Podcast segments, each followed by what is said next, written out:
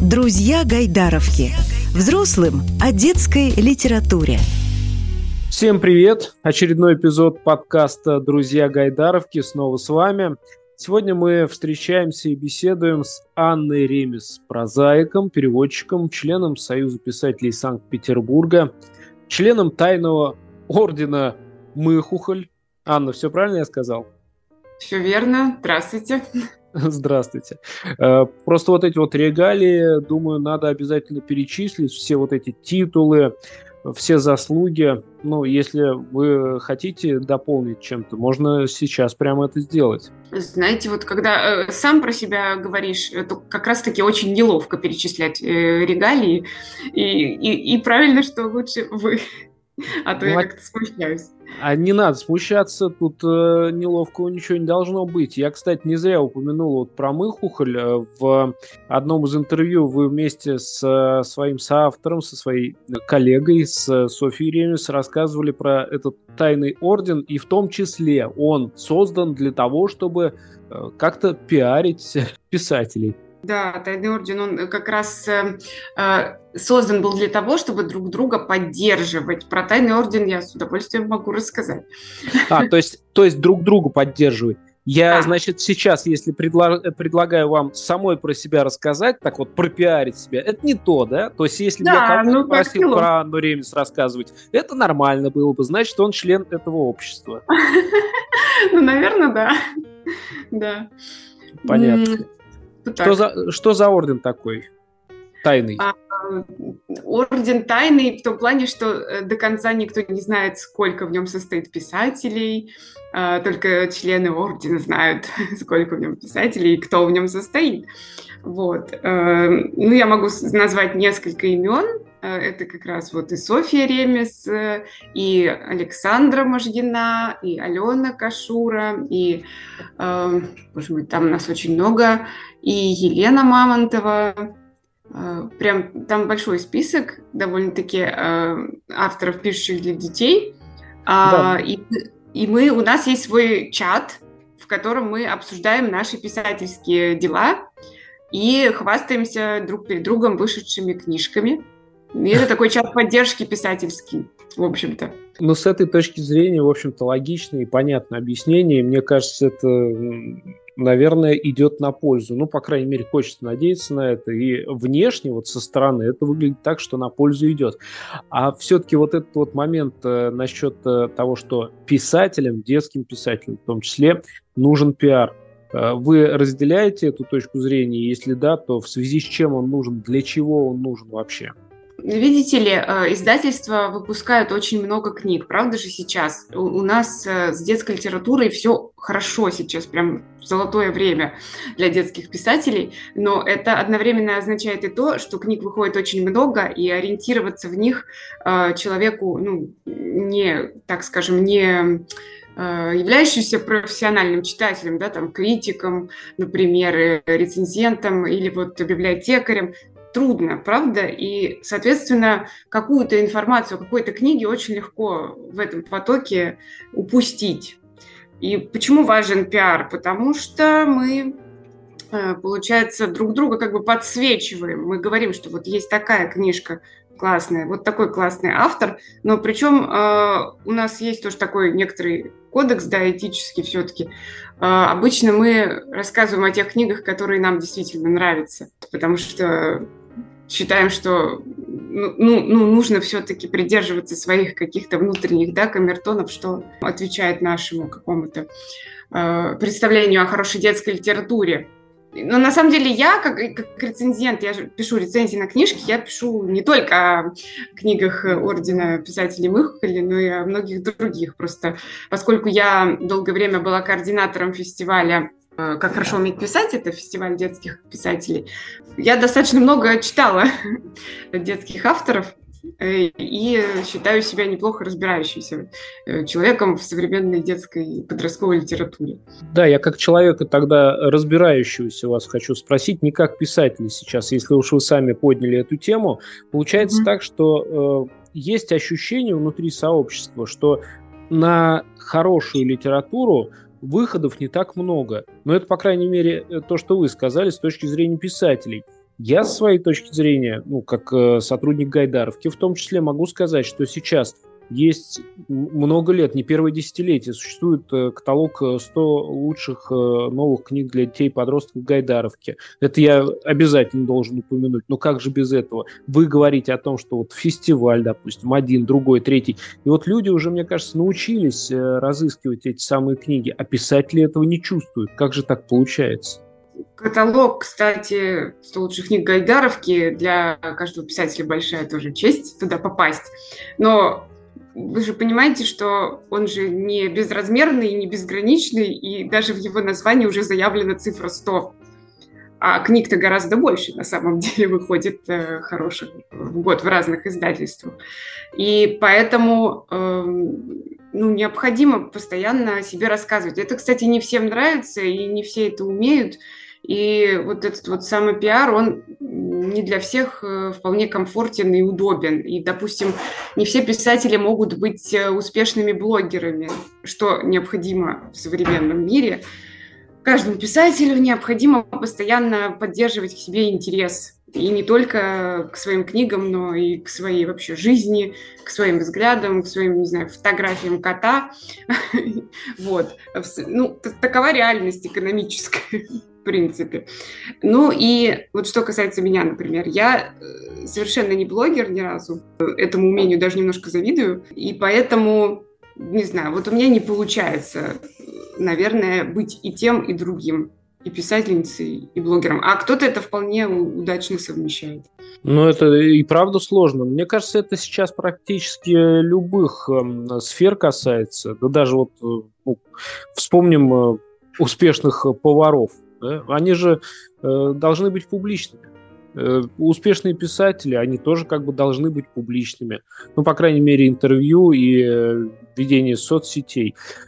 А да. если продолжить разговор с точки зрения читателя, вот э, вы упомянули, что не каждый может разобраться, не каждый может найти. А все-таки вот как понять не профессионалу, а читателю-любителю, что детская подростковая книга, она хорошая? Знаете что, а, такой вопрос, он же ведь э, э, чем вызван, наверное? Он вызван тем, что мы представляем себе какого-то человека, но который вот совсем ничего не знает о детской литературе, да? Да нет, а... я бы не сказал. Я скорее скажу так, что мы представляем огромное число книг, про которые вы уже упомянули. А, ну да, да. А, вообще я предпочитаю думать так, что каждый, абсолютно каждый человек э, волен для себя решить, какая книга хорошая и о чем он хочет читать. То есть ведь если, например, э, такие читатели, которые любят только фэнтези, например, да, ну это их право. А вот если я не пишу в стиле фэнтези, то он, э, какая бы у меня хорошая книга ни была, он ее просто не возьмет читать, правда же? Вот. Или кто-то любит реалистичные, наоборот, э, повести и никогда не читает фэнтези, не читает фантастику. Вот. И поэтому прям я не могу сказать, что надо всегда э, брать в руки только ту книгу, которую кто-то уже назвал хорошей. Вот если ты открываешь книгу, она тебя зацепила, и ты дальше хочешь читать и узнать, что там в ней происходит – ну так это уже победа писательская, собственно говоря. Вот она и есть. А э, качество да, литературы – это, наверное, как раз уже профессиональная область критиков, критиков, а не читателей. Понял, спасибо. Будем продолжать поиски через э, такие вот э, ну, препоны нынешнего времени в виде огромного количества литературы. Я сейчас, опять же, только про читателей говорю.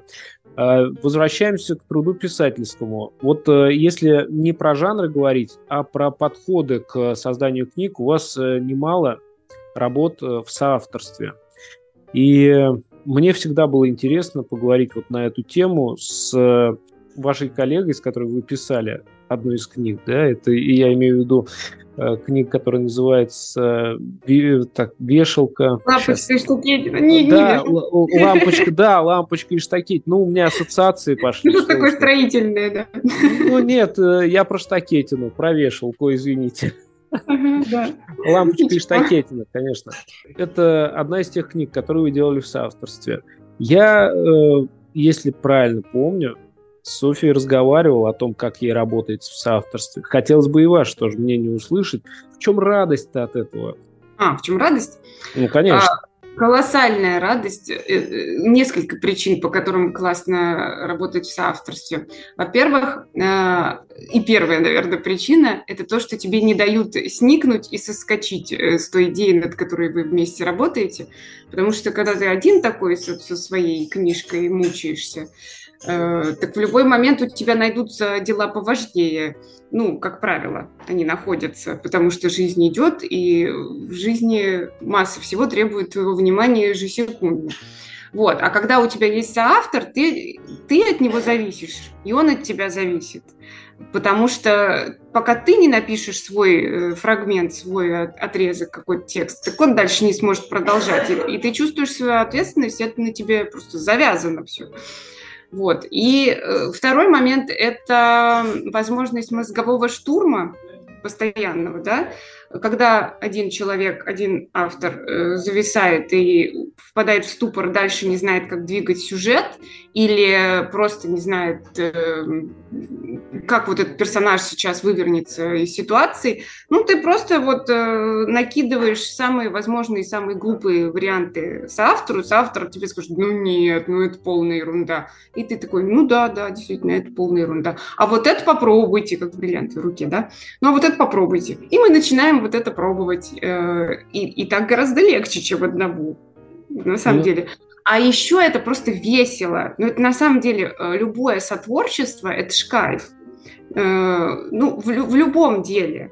Сотворчество, сотрудничество, создание чего-то нового вместе, когда ты в это погружаешься, и уже ты в потоке, это приносит удовольствие. Я когда училась в школе, мы с моей подругой делали вот, кстати говоря, мы были чуть ли не первыми изобретателями подкастов. Да.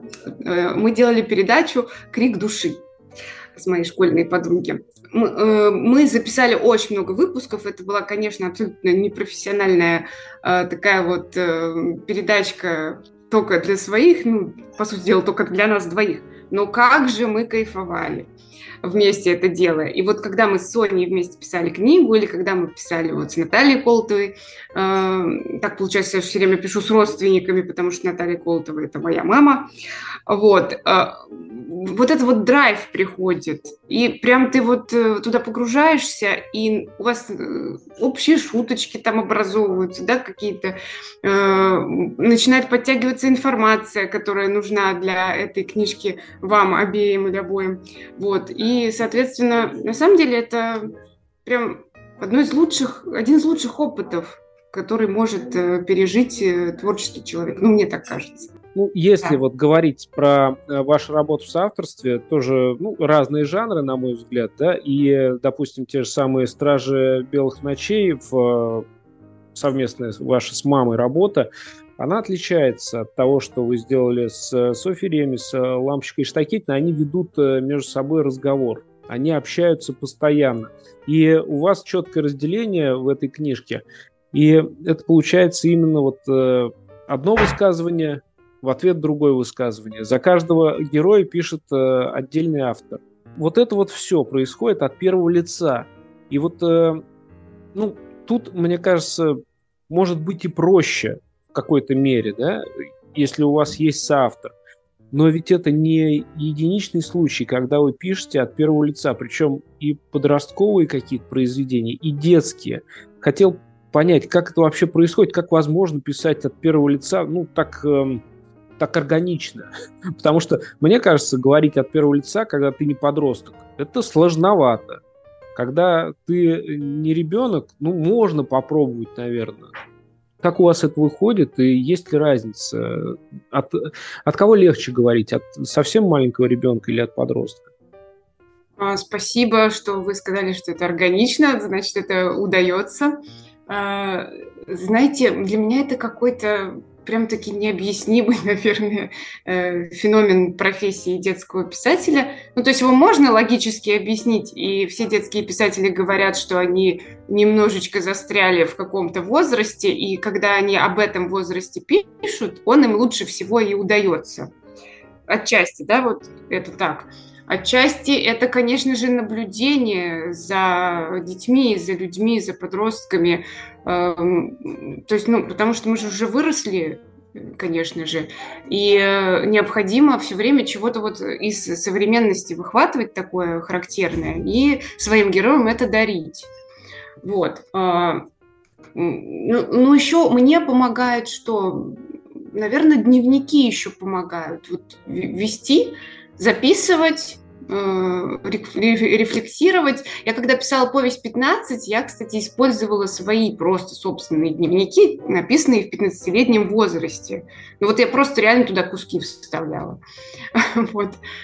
Э, сейчас э, беру какие-то вещи из общения со своей дочерью, ей сейчас 15, из наблюдений просто за подростками тоже. Я работала в школе, Э, некоторое время, э, ну, 9 лет, и, и тоже записывала там какие-то фразочки, даже проводила опросы на интересующие меня темы, чтобы, ну, как бы создать образ более такой достоверный. Вот Кстати, вот о, консультациях с дочерью вы уже не в первом интервью говорите. Я думал, это вы отшутились так в прошлый раз, когда вы в прошлый раз об этом упоминали, но я вот нашел, по крайней мере, там речь шла про 13 лет, сейчас уже про 15. Дальше, видимо, книжки пойдут для э, подростков еще постарше, для юношей и девушек, судя по всему. Я так понял, значит, консультации с э, дочерью точно не шутки. Э, ну, на самом деле, это иногда мешает. Э, мне приходится спорить, просто тут доказывать свою писательскую позицию. И мне говорят, что вот надо вот не так написать. Я говорю, нет, я вот хочу вот так. Вот можно я вот так вот напишу? Но нет, на самом деле я сейчас не думаю, что я буду писать для взрослых, э, потому что вот, ну, мне вот интереснее подростковая и детская литература. И хотя моя первая повесть была написана для взрослых, я как-то очень быстро потом э, вот написала повесть 15, и думала, что это, короче, повесть для взрослых. А потом мне умные люди на семинаре писательском объяснили, что это вообще-то подростковая повесть. Я подумала, как здорово, вот у меня вот это лучше получается. И я познакомилась с, с большим количеством писательниц, писателей детских, начала их читать, восхитилась, подумала, вау, какой мир вообще, сколько талантливых людей у нас.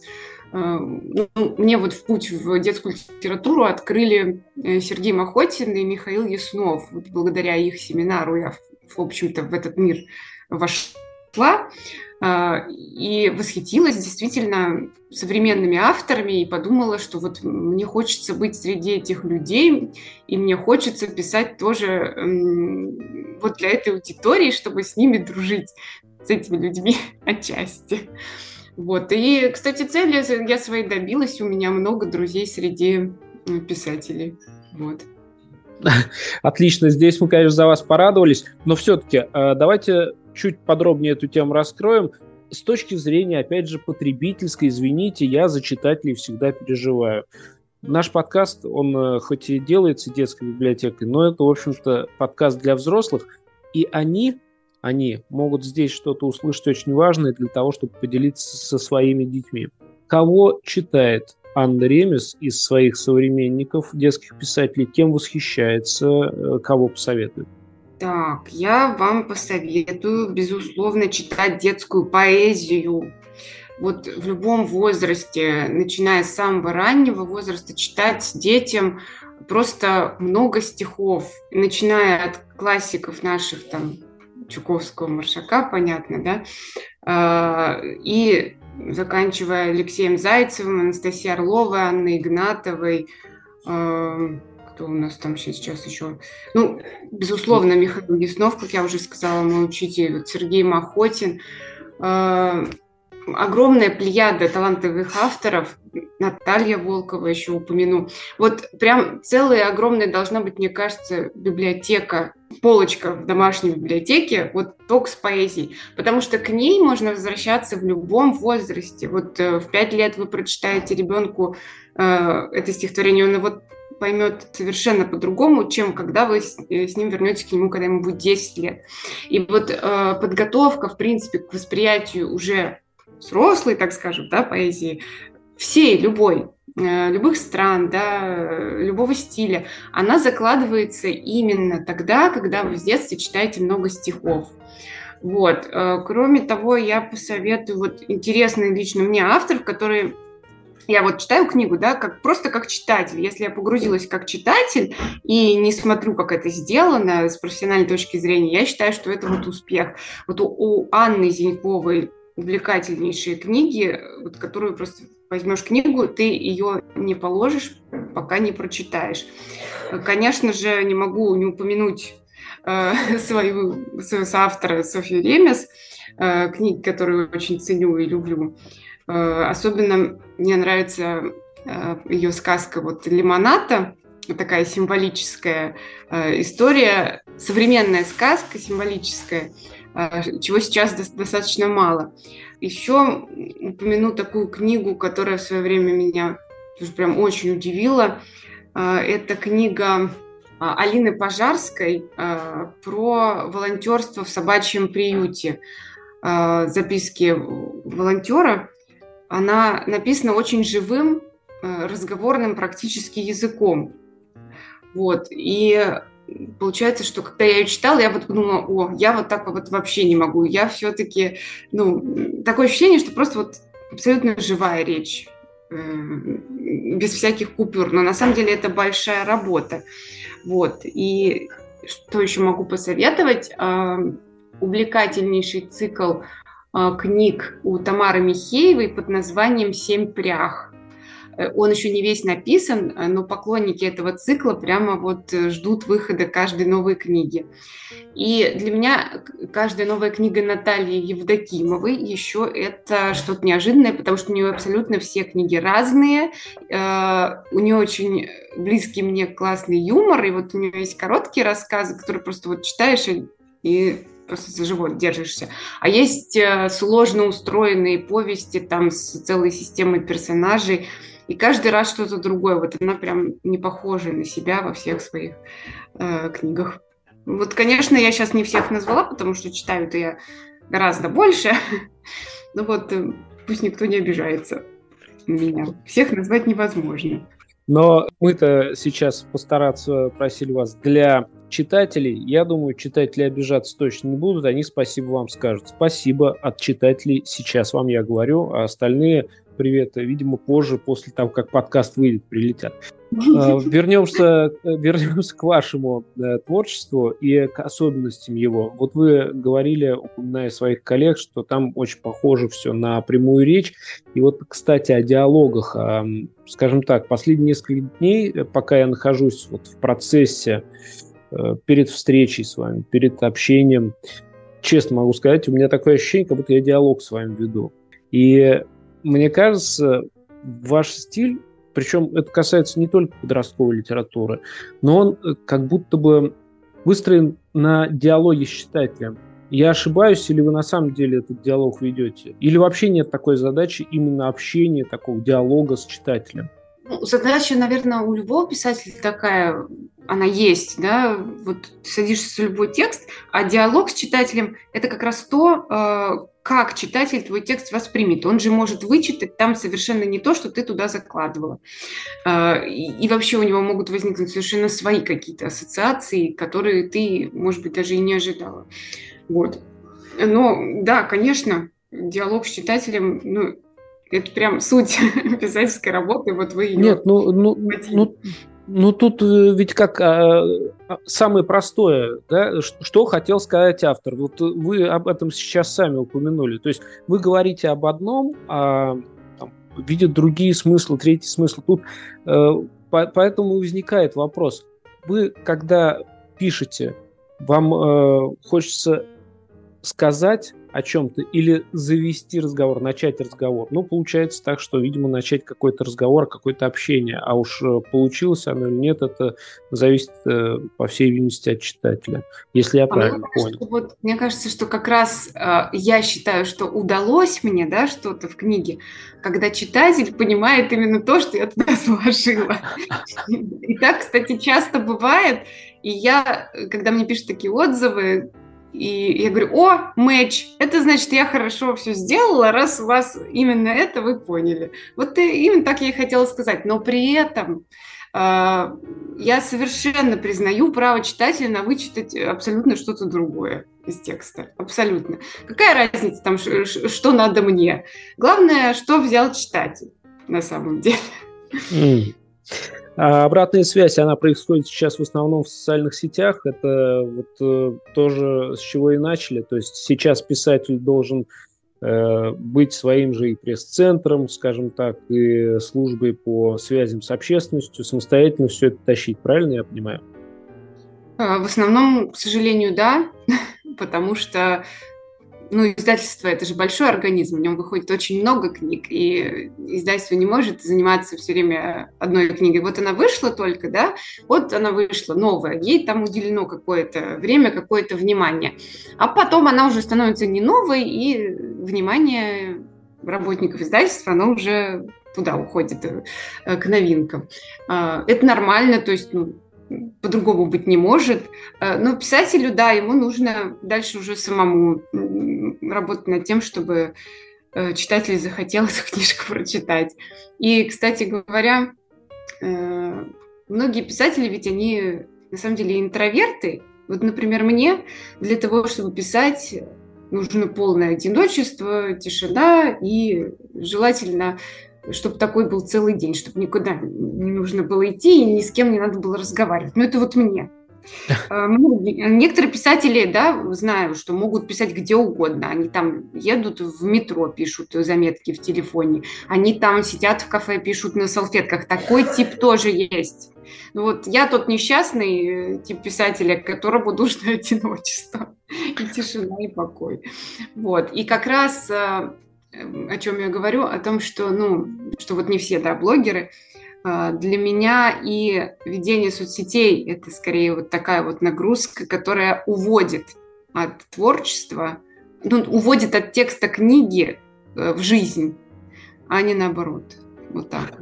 Ну, это да, это те обстоятельства, с которыми каждый, наверное, из нас сталкивается. А вот э, что касается именно обратной связи, то есть э, когда уже есть э, книга, когда есть уже читатель, и когда у читателя уже есть свои соображения, он ими поделился с вами, один, второй, третий читатель, все это пришло, вы на это посмотрели, и это отражается в следующем вашем произведении? Или жизнь отдельно, а творчество отдельно, как и в предыдущих э, составных частях?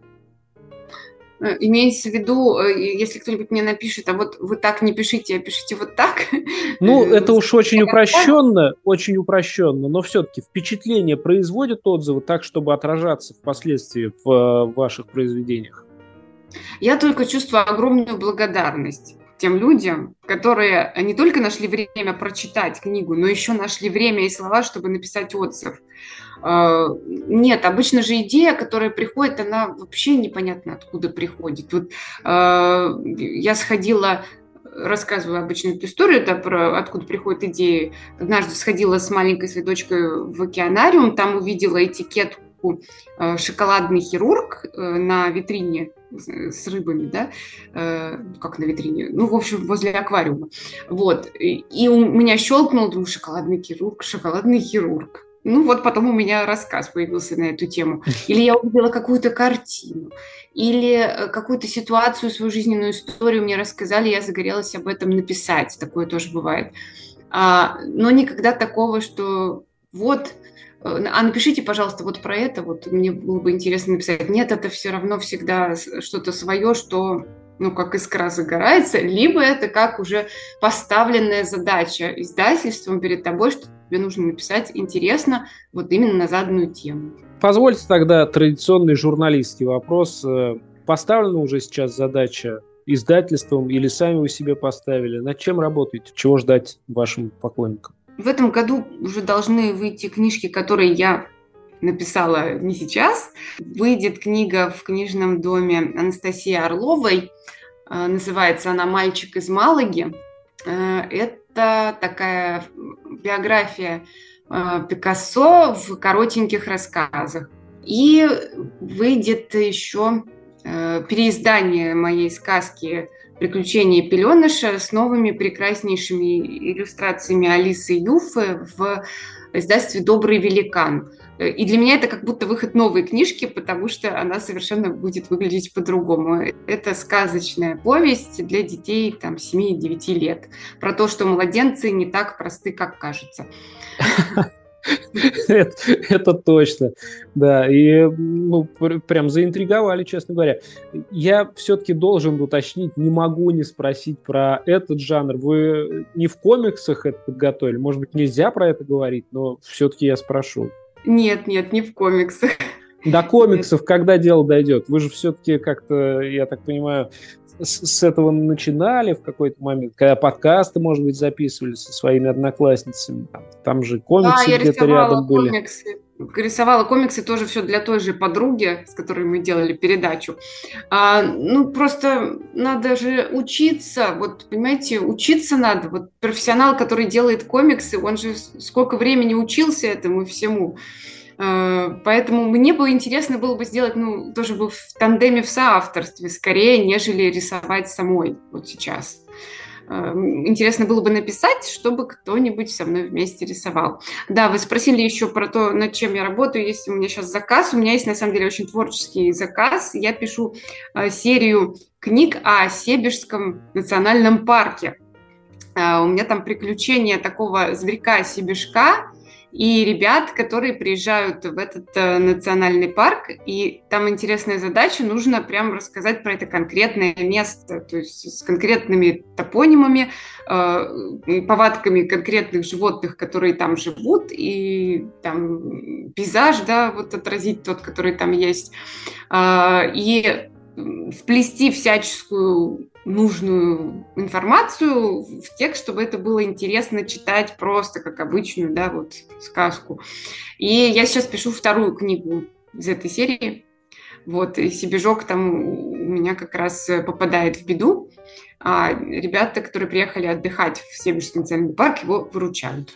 Вот. Ну, это классно, это на самом деле большой труд, ведь э, как-то, если сказать просто краеведение, ну, людям как будто бы даже становится скучно. А тут э, очень важная, мне кажется, задача выполняется. И я желаю вам сил, вдохновения, и чтобы все получилось. Будем ждать. Спасибо вам. Еще раз э, напомню, сегодня мы беседовали с Анной Ремес, э, прозаиком, переводчиком, отличным собеседником. Спасибо. Надеюсь... Александр, взаимно спасибо вам. Надеюсь, что все задуманное сбудется, и еще получится увидеть вашим поклонникам, читателям не одну вашу книгу и в соавторстве, и сольных. Спасибо, всего доброго. Спасибо огромное, до свидания. Друзья Гайдаровки.